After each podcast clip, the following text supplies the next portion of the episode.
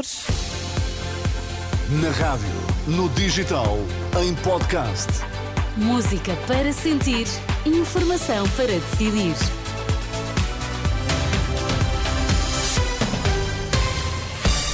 Está na altura de sabermos o que é que está em destaque nesta edição das 8. Olá, André Rodrigues. Olá, bom dia. A Operação Influencer, defesa de Vítor Scari, o ex-chefe de gabinete do Primeiro-Ministro, pede nulidade das medidas de coação e vai apresentar recurso. Mais de 10.700 sem abrigo no ano passado, um fenómeno com tendência para crescer.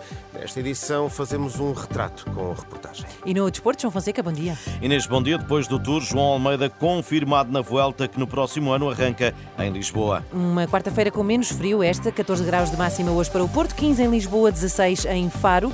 Vamos lá, edição das 8 na Renascença com o André Rodrigues. A Operação Influencer, a defesa de Vítor Scária vai apresentar recurso das medidas de coação.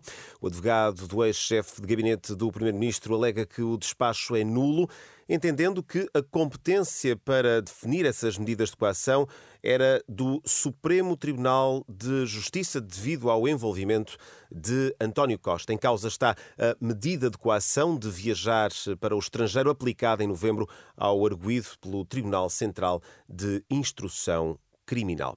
Mais de 10.700 pessoas estavam em situação de sem-abrigo no ano passado em Portugal. São dados do inquérito de caracterização das pessoas em condição de sem-abrigo para 2022 e que revelam um aumento em relação ao ano eh, transato, ao ano de 2021.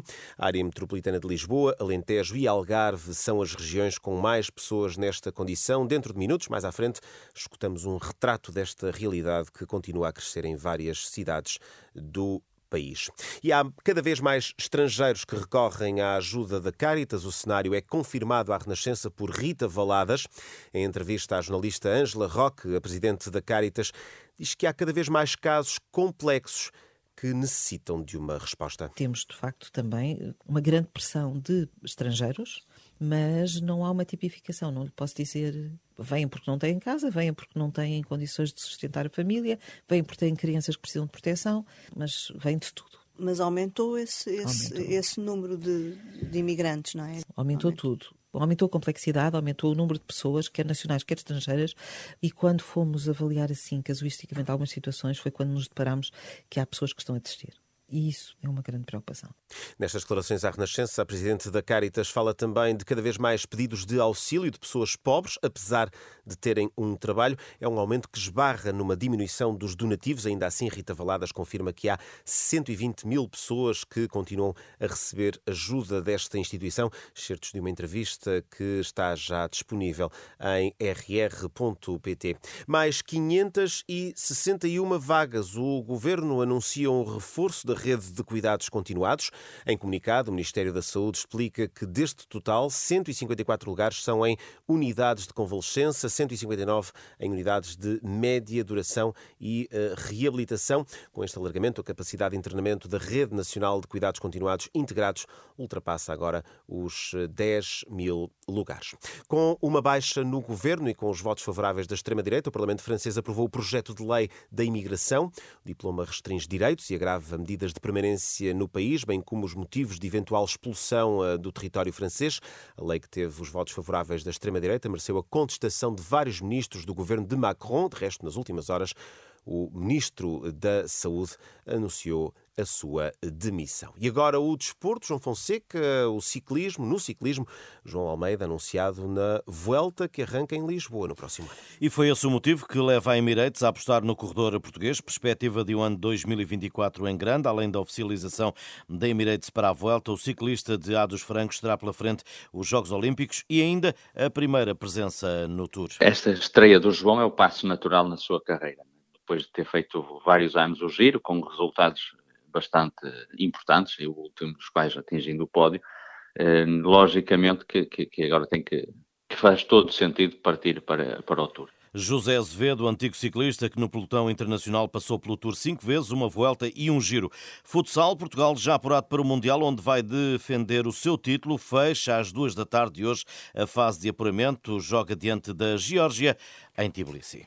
João Fonseca e as notícias do desporto. E André, voltamos agora a um dos assuntos em destaque nesta manhã. Mais de 10 mil pessoas viviam em situação de sem-abrigo no ano passado e é o que revelam os mais recentes dados oficiais. Sim, Inês, o inquérito de caracterização das pessoas em situação de sem-abrigo, Alentejo, Algarve e área de Lisboa são as regiões com mais pessoas nesta situação de sem-abrigo e são sem-abrigo diferentes dos habituais. Muitos perderam a casa ou deixaram de poder pagar o aluguer de um quarto e por isso estão a dormir nas ruas.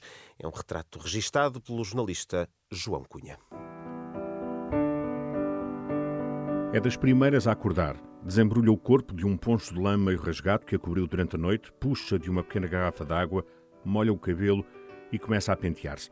Lava a cara, bochecha com um elixir barato e cospe para dentro de um caixote de lixo e está pronta para ir para o trabalho.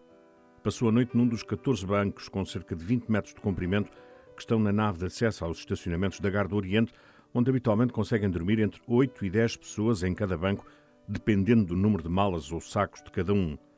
Bem mais de uma centena de pessoas passou ali a noite. Entre elas, um casal de meia-idade. Ela, de cabelo grisalho comprido, está a tentar que o marido, que sofreu um AVC há uns anos, vista um casaco antes de irem comer alguma coisa num café das proximidades. Antes, arrumam as duas malas de viagem, onde agora têm as suas vidas. Perderam a casa quando o senhorio decidiu duplicar a renda.